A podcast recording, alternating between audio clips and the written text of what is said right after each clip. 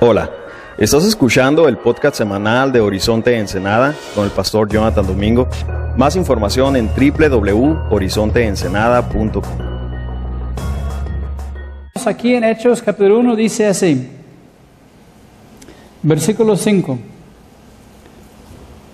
Porque Juan ciertamente bautizó con agua, mas ustedes serán bautizados con el Espíritu Santo dentro de no muchos días.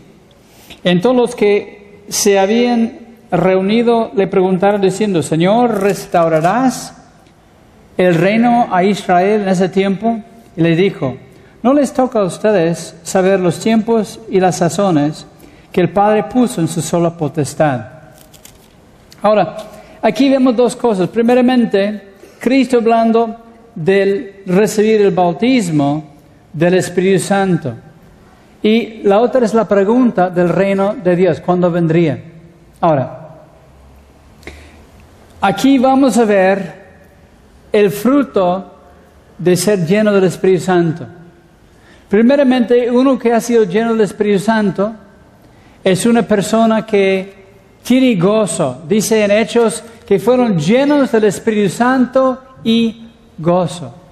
La segunda cosa que vemos, fueron llenos del Espíritu Santo y tuvieron denuedo o, o, o valor para compartir la palabra de Dios.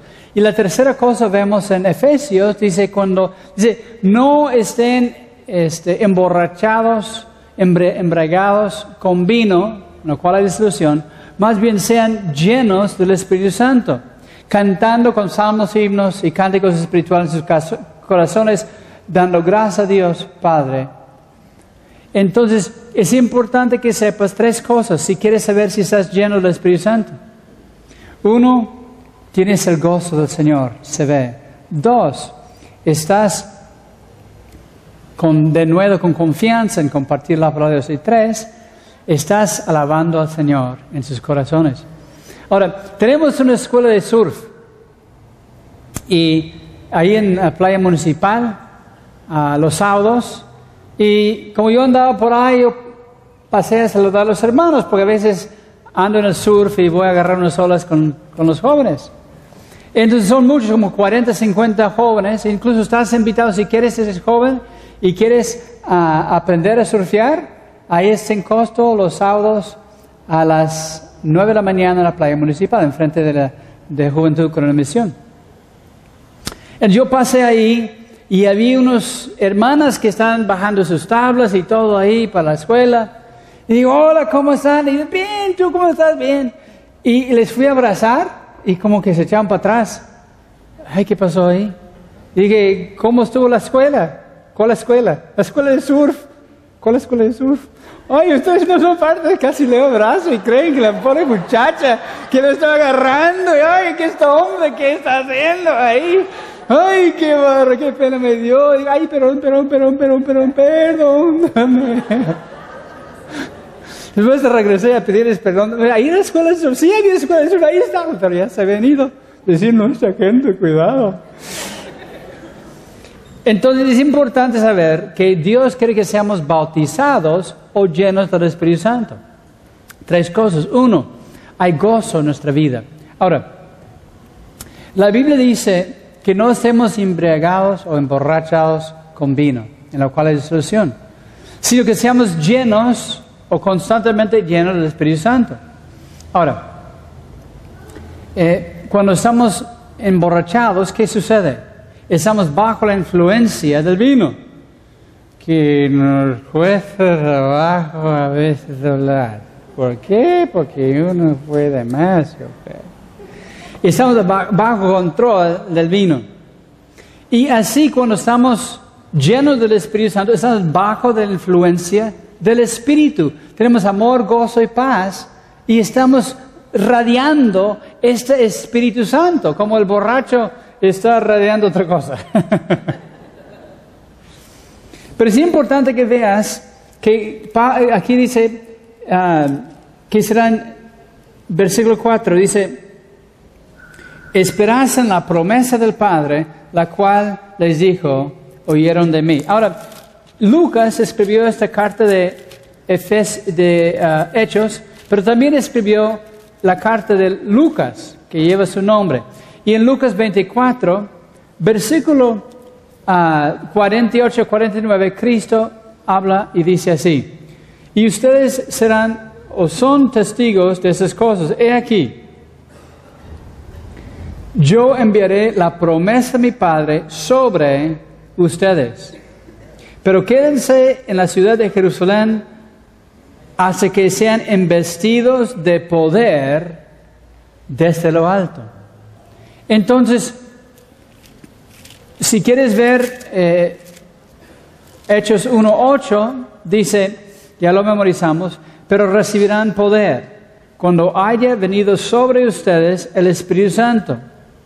Y me serán testigos en Jerusalén, en toda Judea, Samaria y hasta el último de la tierra. Entonces, la llenura del Espíritu Santo, o el bautismo del Espíritu Santo, o la promesa de mi Padre, como dijo Cristo, se trata de ser embestidos de poder, donde el gozo del Señor es nuestra fortaleza, donde la gente ve esta alabanza en nuestra boca, que estamos, y, y si no hay gozo en tu vida, si te avergüenzas de compartir tu fe, si tienes puro, música secular en tu casa y en tu automóvil, no estás lleno del Espíritu Santo. Una persona que está lleno del Espíritu Santo está queriendo compartir este gozo. Tiene confianza en el Señor. Está lleno del poder de Dios. Y sobre todo es un hombre o mujer de alabanza. Cristo dijo, aquel que me adore es necesario adorar en espíritu y en verdad. Y una forma que podemos ver que estamos llenos del Espíritu Santo es que el Espíritu Santo nos está capacitando para ser testigo, que nuestra vida sea testimonio. Pero también quiero enfatizar algo de lo que dijeron los discípulos, de que le preguntaron diciendo, Señor, ¿restaurarás el reino a Israel en ese tiempo? Y les dijo, no les toca a ustedes saber los tiempos y las sazones que el Padre puso en su sola potestad. Ahora, yo siento de parte de Dios que es muy importante que escuches lo que les voy a decir. Hay gente que han dicho que Cristo venía y no vino. ¿Por qué? Porque hay gentes que no leen la Biblia y la Biblia dice que nadie sabe ni el día ni la hora de su venida. Entonces, si alguien dice y, dice, no, es que Cristo de plano viene en el año 2012. ¿Por qué? Porque los mismos mayas dicen en su calendario que todo esto viene en... pero el hecho que estamos diciendo la fecha quiere decir que nosotros no sabemos y no está bien, porque nadie sabe ni día ni la hora. Sin embargo, es muy importante que Cristo viene en cualquier momento. Vayan conmigo, por favor, a 1 de Tesalonicenses. Busca, por favor, si traen sus Biblias, esta eh, capítulo, esta carta. 1 Tesalonicenses 4, versículo 16. Cristo había dicho en Juan 14, es necesario que me vaya. Y me voy, si me voy, vendré otra vez. Y Cristo habló de su segunda venida. Y dice 1 Tesalonicenses 4, 16, dice, porque el Señor mismo, con voz de mando, con voz de arcángel, con trompeta de Dios, descenderá del cielo y los muertos en Cristo Jesús resucitarán primero. Luego nosotros, los que vivimos, lo que hemos quedado, seremos arrebatados juntamente con ellos en las nubes para recibir al Señor en el aire. Y así estaremos siempre con el Señor. Por tanto, aliéntense los unos a los otros con esas palabras. Pero ser los tiempos y las ocasiones no tienen necesidad, hermanos, de que yo les escriba porque ustedes saben perfectamente que el día del Señor vendrá como ladrón en la noche.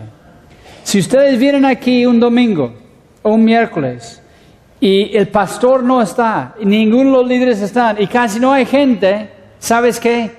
Vino Cristo y te quedaste atrás.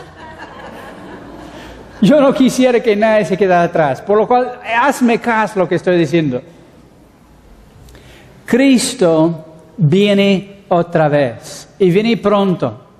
Esta semana ha sido una semana sumamente triste, pero a la vez con señales muy claras de la venida del Señor Jesucristo. En el segundo libro a los tesalonicenses, es la página que sigue, capítulo 2, versículo 1, leen conmigo.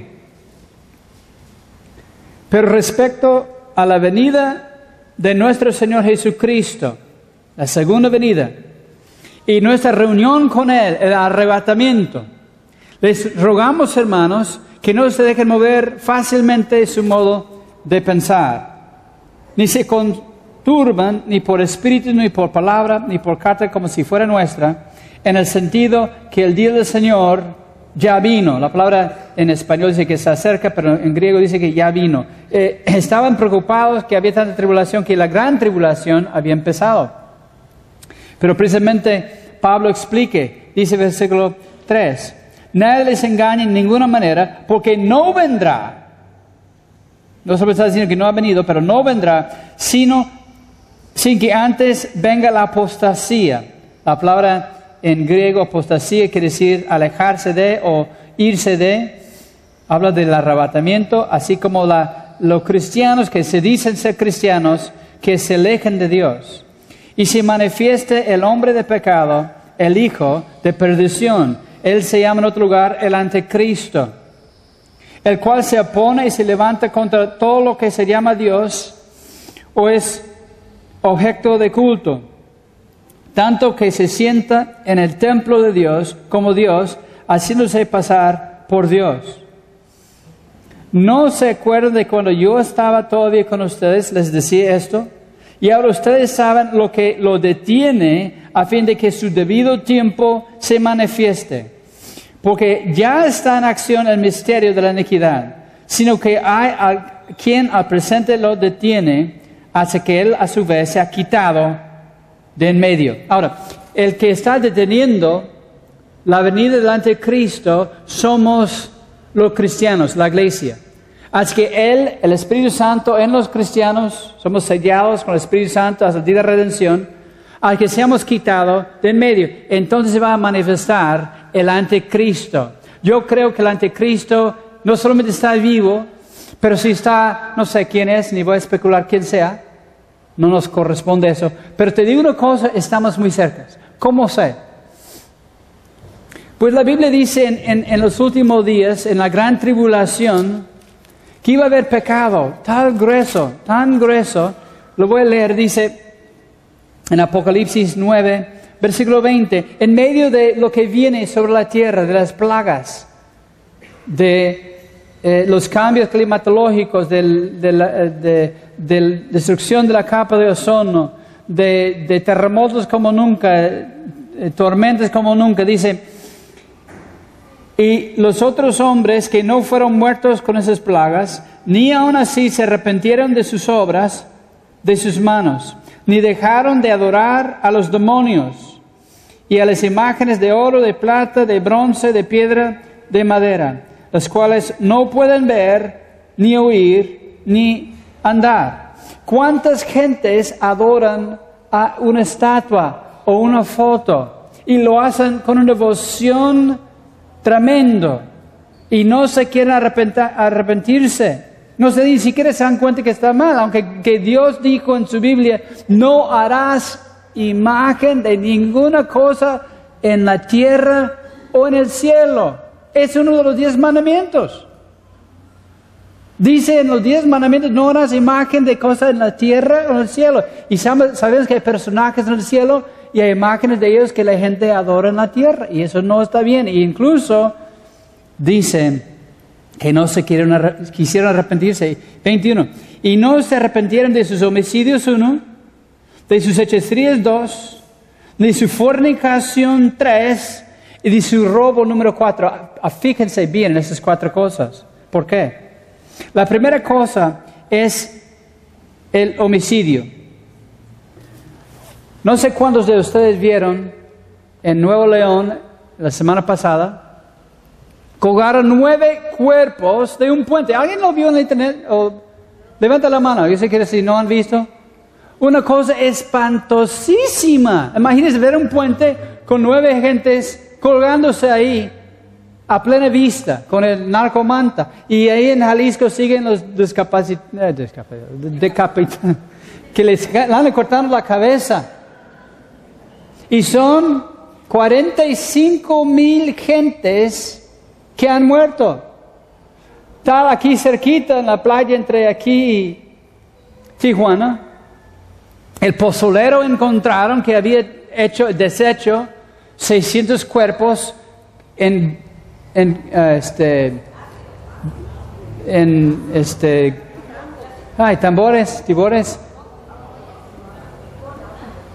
con ácido, tambos. Y, tanta indiferencia, ya, ah, ya mataron los 20, o ya mataron los 30, o ya cortaron la cabeza de esos, o ya mataron a, a, 200 en, en, este, uh, Durango, o, o, o, mataron otros 73 indocumentados. Yo quiero decirles que esto no está bien. Es algo satánico. No es político, es satánico. Hay el demonio se ha entrado. Y tenemos que ver las cosas bien y decir las cosas bien como son. Porque hay gente que dice, bueno, vamos a, seguir al siguiente punto. Ni de sus hechicerías. La palabra hechicería en griego muy interesante. Es la palabra farmacaia, que habla de farmacia, de drogas. La gente no quisieron arrepentirse de sus homicidios ni de sus drogas. Y hay gente que dice, bueno, la solución es legalizar la droga. Ah, ¿y tú crees que los narcotraficantes van a pagar sus impuestos y van a hacer todo bien como se debe hacer y van a dejar de pelear por las plazas? ¿Tú crees eso? Que, que la gente de repente, ya como todo el mundo puede tomar drogas libremente, que se va a componer la sociedad?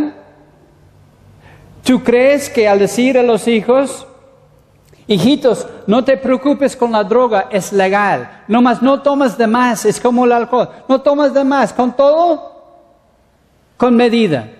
Imagínense los maestros, toma heroína con medida, cocaína con medida, mota con medida. ¿Tú crees que la solución de los problemas? Honestamente, ¿tú crees? Más, ¿tú crees que menos gente va a usar? No, más gente va a usar, más adictos va a haber porque la gente, un gran por ciento de gente que toman la primera vez se quedan adictos. ¿Cuál es la solución? Dice, de su fornicación, pecado sexual. Hay una ola de maldad que viene. Está como un tsunami que viene. Yo vi un video del tsunami en, en, Indonesia anoche y impresionante vi por primera vez, nunca había visto la ola que llegó. Era impresionante la ola que llegó a arrastrar allí.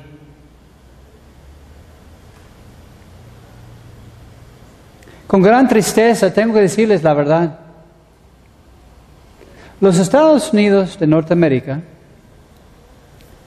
antes era una nación cristiana, pero se ha convertido en la nación más diabólica en la faz de la tierra. No hablo solamente porque antes era una nación de inmigrantes y ahora están deportando más gente que nunca. No estoy hablando de todo el, mal económico por sus deudas y sus cosas que, que estamos hablando a toda la gente. Pero hablo de su presidente que la semana pasada dijo que se debe legalizar las bodas de homosexuales. Y te quiero decir eso por una razón. Porque ya sabes que viene la ola de allá para acá. Ya sabes que viene. Si viene recesión allá, si es una eh, gripita ya, ya viene influenza acá, ¿no? Pero es una cosa que va por todo el mundo. Y es muy importante que escuches lo que te voy a decir. Porque eso es una abominación. Porque Dios hizo el hombre para la mujer, hizo el matrimonio para la mujer y el hombre, para, para disfrutar eh, relaciones y para procrear vidas. Y ahora están diciendo que está perfectamente bien que un niño o un joven se case con otro hombre o una mujer se case con otra mujer. Y en las escuelas que dicen los niños, hijitos, si tú quieres eh, ah, casarte con un hombre o te puedes casar con mujer como tú quieras. Es algo muy malo. Ahora, tú dirás, ¿por qué juzgas a los homosexuales? Yo no juzgo, yo amo a los homosexuales. Si hay una pareja de homosexuales aquí, bienvenido, gloria a Dios, qué bueno que estás aquí escuchando la palabra. Pero no debes distinguir, escúcheme bien, entre el homosexualismo y los parejitos ahí que están bien agarraditos las manos ahorita y no están casados y están acostándose y tienen relaciones. Y ustedes están igual de mal que dos hombres que están haciendo relaciones, es igual de mal. Ahora, ¿por qué es malo algo que el mundo dice que es bueno? Porque el mundo dice, bueno, yo nací homosexual, dicen ellos. La Biblia dice que no. Naciste hombre o mujer. Y había muchos factores cuando estabas chiquito que influenciaban tus decisiones. Yo he aconsejado a muchas personas que estado en homosexualismo. Yo sé que sucede muchas veces. Yo también sé que no se limita el hecho que un niño, pues yo quiero más a los niños que a las niñas. Bueno, el hecho que tiene una atracción física a otro niño no quiere decir que eres homosexual. Por ejemplo, si entrara aquí este un supermodelo, no sé cuál, no ni sé cómo se llama. Pero si entra el supermodelo y pasa aquí por el pasillo y anda en traje de baño, yo voy a quedar con mucha atracción. La verdad, wow, esa mujer, ríjole. Oye, ¿no quieres orar, hermanita? Oye, yo te, te estoy mintiendo si digo que nunca he visto una mujer guapa y dice, ay, qué guapa, tengo atracción, pero no, tengo una mujer más linda que todas y no quiero nada con otra persona que no sea con mi mujer. Pero si hay atracción, ¿quiere decir que soy adúltero porque tuve una atracción o que la vi? No. Igual el niño que ve otro niño con una atracción no quiere decir que es homosexual porque tuve una atracción. Hay mucha confusión entre la juventud porque escuchan esas mentiras. Ah, es que naciste homosexual. Es mentira. La Biblia dice que la Biblia es verdad. Que Dios los entregó a pasiones vergonzosas, haciendo hechos hombres con hombres y mujeres con mujeres. Porque también ahí dice, la hay gente que dice, no, la Biblia no habla nada de homosexualismo. Pues no has leído la Biblia. Pero lo que te digo, escúchame bien. Es una tsunami que viene en nuestra contra. Créeme lo que estoy diciendo. Que van a empezar a encarcelar a predicadores por decir lo que te estoy diciendo. ¿Por qué? Porque según, ellos son palabras de odio. Aunque nosotros amamos a los homosexuales, aunque hemos hecho más para la comunidad homosexual, porque hemos predicado, hemos ayudado, están abajo los puentes, le hemos ido de comer. Y amamos a todos parejos. Pero el hecho que yo diga que es un pecado, y que no está bien una relación homosexual. Gente dice, ah, es que tú eres, siembres odio. Son palabras de odio. Y ya están en ciertas partes empezando a perseguir y encarcelar a pastores que hablan contra eso.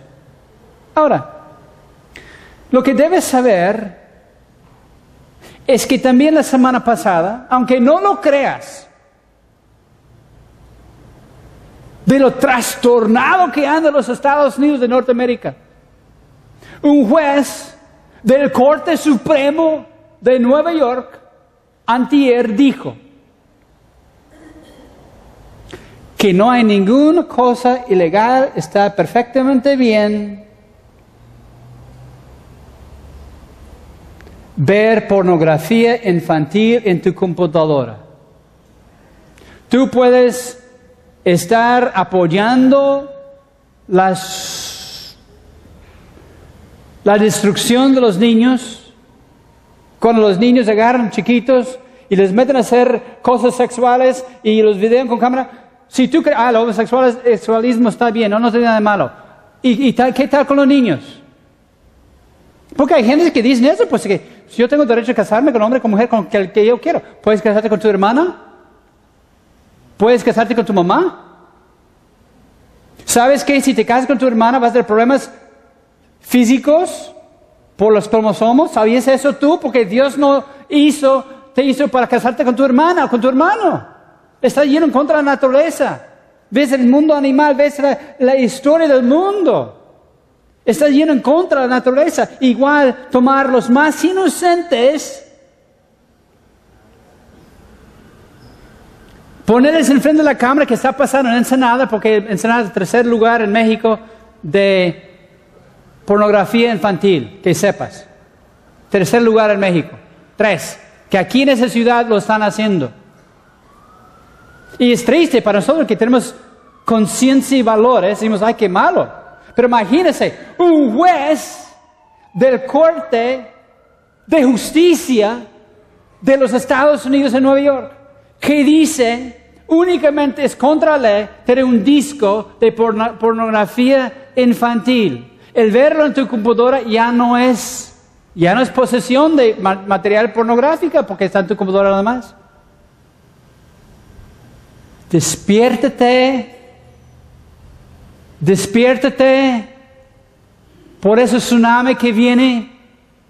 Cristo viene. Y si tu vida no está bien con Cristo, te digo, te vas a quedar. ¿Y oh, qué pasó? ¿Dónde están todos? Ah, esa es una religión. No, no, no, no, no, no, no, no, es la verdad. Te puede decir la televisión, te puede decir en Televisa, te puede decir en TV Azteca que está perfectamente normal el homosexualismo, pero no es la verdad. Te pueden decir que tiene de malo. El, el poligamía también, si quieres casarte con 10, 15, 20, ¿qué tiene de malo? Si quieres casarte con un animal, ¿qué tiene de malo? Tienes libertad de escoger. Y quieres casarte con un perrito o un no sé qué. Tú, es lo mismo del homosexualismo. ¿Tú crees que sea diferente? Gentes que están, según ellos, usan la palabra consentimiento mutuo.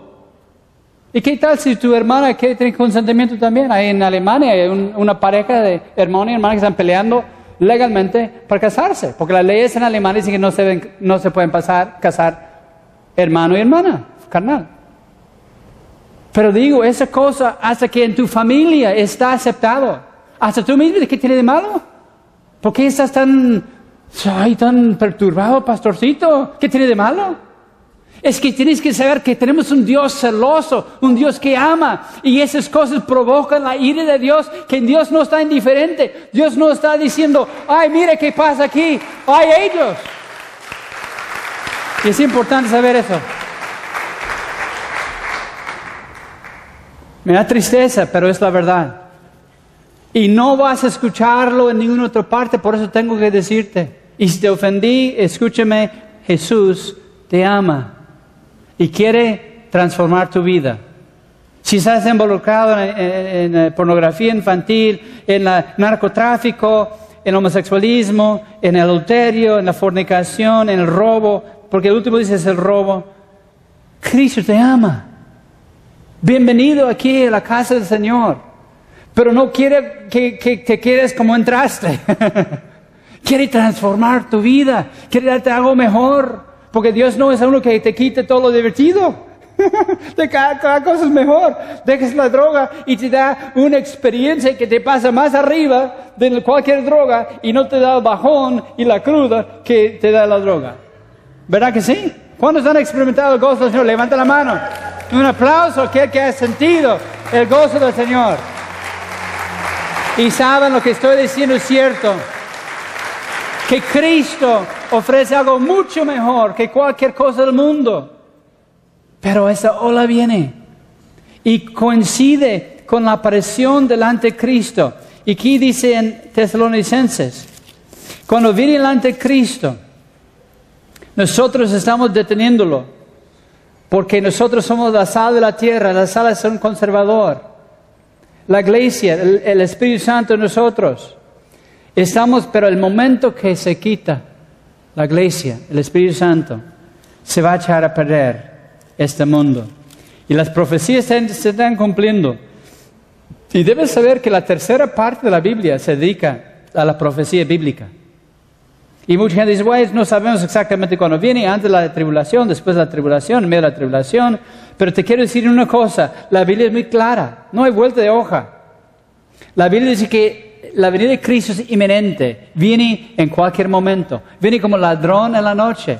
Cuando menos esperas, Cristo viene. Y sabemos las profecías, cómo está pasando en Israel. Lo mismo está pasando en el otro lado, allí arriba, allá al norte, ya sabes dónde.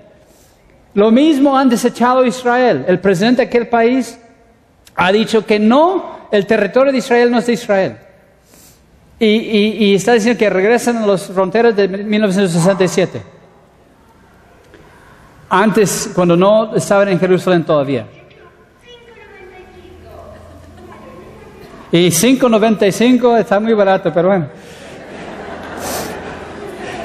No dice que venden, pues. Pero debes saber que eh, eh, la Biblia dice en los últimos días, todas las naciones, antes los Estados Unidos era aliado de Israel, defendía a Israel, ya no, ya no, están diciendo que no.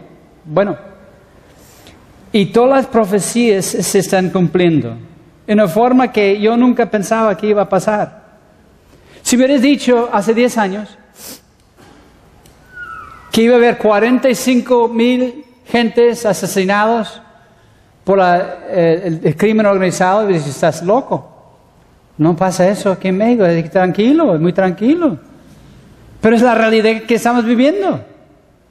Y si hace 15 años hubiera dicho que sí, muchos políticos quieren legalizar la droga para, para que todos los capos paguen sus impuestos y se porten bien. Pues yo, yo dice, estás loco. Pero es lo que está pasando. Es que viene esta ola, la gente está viendo la ola y está desesperada. Pero yo quiero decirte que Cristo viene otra vez. Y aquí en Apocalipsis habla de, uno, la aparición del anticristo. capítulo 6 dice, y cuando el Cordero abrió uno de los siete de los sellos, oí uno de los cuatro seres vivientes decir, como con voz de trueno, ven y mira. Y miré aquí un caballo blanco, y el que lo montaba tenía un, arco, le fue dado una corona y salió venciendo y para vencer. Sabes que el anticristo va a venir como Cristo, un caballo blanco. Y cuando nosotros seamos arrebatados, va a haber muchos bienes que se queden atrás, porque nosotros no vamos a llevar nada con nosotros. Y la gente se van a agarrar todas esas cosas. Y, y el anticristo, con el sistema eh, de crédito que está a punto de caer mundialmente, él va a implementar un sistema para aliviar la economía mundial y lo van a ver como Salvador. Él va a hacer un pacto de paz entre los judíos y los musulmanes. Tú dices, es imposible, pero Él lo va a hacer. La Biblia dice que Él va a firmar un, un pacto de paz con los judíos y con los musulmanes. Incluso eh, en Israel, el, donde está el monte del templo, hay un lado, la mitad está el mezquite de Amir y está el otro el, del Domo de las Piedras. Perdón, el, el Domo de la Piedra. Y los musulmanes están en ese lado. Pero en el otro lado del monte del templo está todo vacío. Y cuando escarbaron abajo, vieron la cementación del templo de Salomón ahí. Y los judíos que creen en la Biblia, no todos creen en la Biblia, pero los judíos que creen en la Biblia ya han juntado todos los materiales, todo el oro, todo para los utensilios del templo. Ya tienen un, este, ¿cómo se dice? El, ay, se me fue el avión. El animalito que van a sacrificar, el, color rojo. Ah, entonces, tienen todo ya listo. A los sacerdotes tienen entrenados, todos listos para construir su templo. Ahorita lo intentaron hacer, va a haber una guerra civil. Si de por sí los quieren aniquilar, los quieren destruir la faz de la tierra, dicen que era mentira del holocausto de 6 millones de judíos que murieron en Alemania. Gente estudiada, preparada, universitario, dicen allá es pura mentira. Entonces ya hay un engaño y la gente está creyendo cualquier mentira. Pero sí pasó, yo he visto, fotos. Yo he estado en los campos de concentración en Alemania donde mataron millones de judíos por ser judíos. Y la Biblia dice que desde el Antiguo Testamento hablaba de la expresión de los judíos y el regreso de los judíos a la tierra prometida en eh, Ezequiel 37. Y hecho, eh, en 1948 los judíos regresaron, se formaron su nación. Y desde entonces los musulmanes los han querido matar y destruir. Y ahora hay bombas atómicas que quieren lanzar a Israel y naciones procurando bombas. Pero debes saber que el que ora por la paz de Jerusalén será bendecido. Eh, los que bendicen a los, que, a los hijos de Abraham serán bendecidos, dice la Escritura. Pero es importante que sepas, con esa crisis financiera que no se va componiendo, porque eh, aquel vecino en otro lado está, paga 45, cada, ¿para qué entiendes? Cada dólar que entra de impuestos, 45 centavos va a pagar puros intereses de lo que deben. Y no pagan, no pueden pagar ni, ni nada de, porque aún pagando así tienen que pedir más prestado para pagar el 45% porque no hay servicios y, está en quiebra el sistema de, medicina y pensiones y todo está en quiebra. ¿Y qué pasa cuando aquella nación se cae? ¿Cuándo pasa cuando Grecia y, Portugal y quizás España caen? El anticristo está próximo a intervenir en la economía mundial. Y sí va a hacer cosas que sí va a sacar la economía. Y he hablado de eso, no voy a hablar de eso otra vez, pero sí tiene un plan y sí se puede, con una redistribución de bienes y que todos tengan para comer, va a ser maravillas. Y va a ser un pacto de paz, imagínense, entre los judíos y árabes. Milagro. Pero después de tres años y medio, dice en Daniel, va a ser la abominación desoladora que es Él va a entrar en el templo reconstruido en Jerusalén y va a pedir que le adoren como Dios. En ese momento los judíos se van a dar cuenta que fueron engañados. Pero el mundo entero queda engañado. Cristo viene pronto.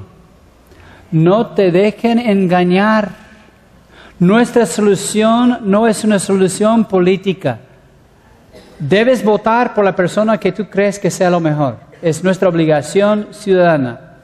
Pero no pongas tu fe en los hombres. Pon tu fe en Dios. Pídele a Dios, no por todo México, por nuestra ciudad. Que no entre esta abominación y los que están aquí haciendo cosas malas, que se vayan. Que se vayan. Queremos aquí una ciudad donde la familia se junta. Que los papás Ayuden a los hijos a crecer sanamente. Queremos ver gozo, alegría, gente que alaban a Dios. Pero tenemos que orar, porque vivimos tiempos muy difíciles. Y esto de que la pregunta a los discípulos, ¿será el tiempo? Ellos buscaban un, reino físico, ellos esperaban que los judíos iban a, a derrocarlos a romanos. Pero no estamos hablando de una cosa política, estamos hablando de una revolución espiritual, donde podemos estar llenos del Espíritu Santo, testificar, ser testigos en todo Jerusalén, Judea, hasta los fines de la tierra. Embestido de poder desde lo alto, con el gozo del Señor, testificando con denuedo, alabando al Señor en nuestro carro, en nuestra casa, en el camión, donde quiera que estemos. Pero no es hora de jugar el cristianismo, de venir aquí, sentarse decir, ay, qué bonito, me voy. No, cada persona aquí, le estoy rogando que hagas algo para Dios, que buscas en el ministerio de oración, que un mujer que viene a saludar a la gente cuando vienen, que ayudes en la escuela dominical, que ayudes en, en uno de los ministerios en la cárcel, en los orfanatorios, en, eh, la ayuda a los ah, eh, en la calle eh, que no tienen para comer, que trabajas con las mujeres, con los varones, con los jóvenes, que te trabajas en la escuela de surf, te gusta la comida, que trabajas en la cocina, pero hagas algo, algo para servir al Señor, porque la Biblia dice que somos miembros del cuerpo. Y si tú eres un dedito y el dedito no hace nada, ya no es miembro. Un miembro es una persona que está trabajando. Busca algo, sirve al Señor. No es para ser visto por los hombres, pero ponte a trabajar. Que tiene un don de administración, un don de dar, un don de hospitalidad. Abre tu casa, un estudio bíblico, uno que viene de visita. Pero tu cristianismo es para vivir, no es una religión. Ah, tengo mi religión, no está bien. No, no, no, no. No, es como vivimos antes. El cristianismo es una realidad que vivimos todos los días. No es una cosa de ir a un edificio los domingos. Todos los días ser testigos. No ir a testificar. Ser testigos es 24 horas al día. No hay que testificar, no, soy testigo. Tengo el honor de re- representar al Rey de Reyes, al Señor de Señores. Y Él viene pronto. Y dice la Biblia que trae su galardón consigo. Los de ustedes que sí están trabajando, a lo mejor están batallando, a lo mejor tienen problemas, pero siguen batallando, siguen adelante, dice la Escritura, y Él trae su recompensa consigo cuando viene por ti. Y vale la pena, porque servimos a un Cristo vivo. Vamos a ponernos de pie y vamos a orar. Gracias, Padre, por tu palabra. Vivimos en días muy, muy tristes. Mucha maldad, Señor. Es una tsunami que se ha levantado en las últimas semanas, que viene a destruir familias, que viene a destruir vidas. Padre, te pedimos, no sabemos cuándo vienes, pero sabemos que vienes pronto. Lo único que te pedimos, Señor, que podamos ser llenos de tu Espíritu Santo, que podamos ser el gozo del Señor, que podamos ser valor para testificar, que podamos cantar y alabarte y adorarte en espíritu y en verdad. Por lo cual, Señor, te doy gracias por esa familia. Y Padre, si hay alguien hoy que nunca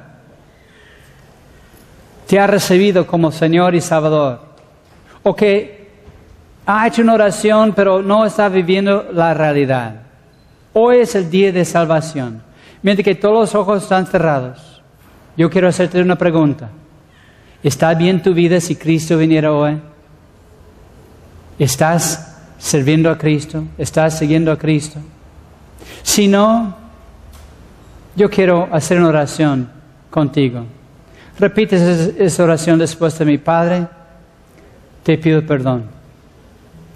Te entrego mi vida a ti. Gracias por cambiarme. Gracias por transformarme. Gracias por la vida nueva. Gracias por la salvación. En el nombre de Jesús. Amén.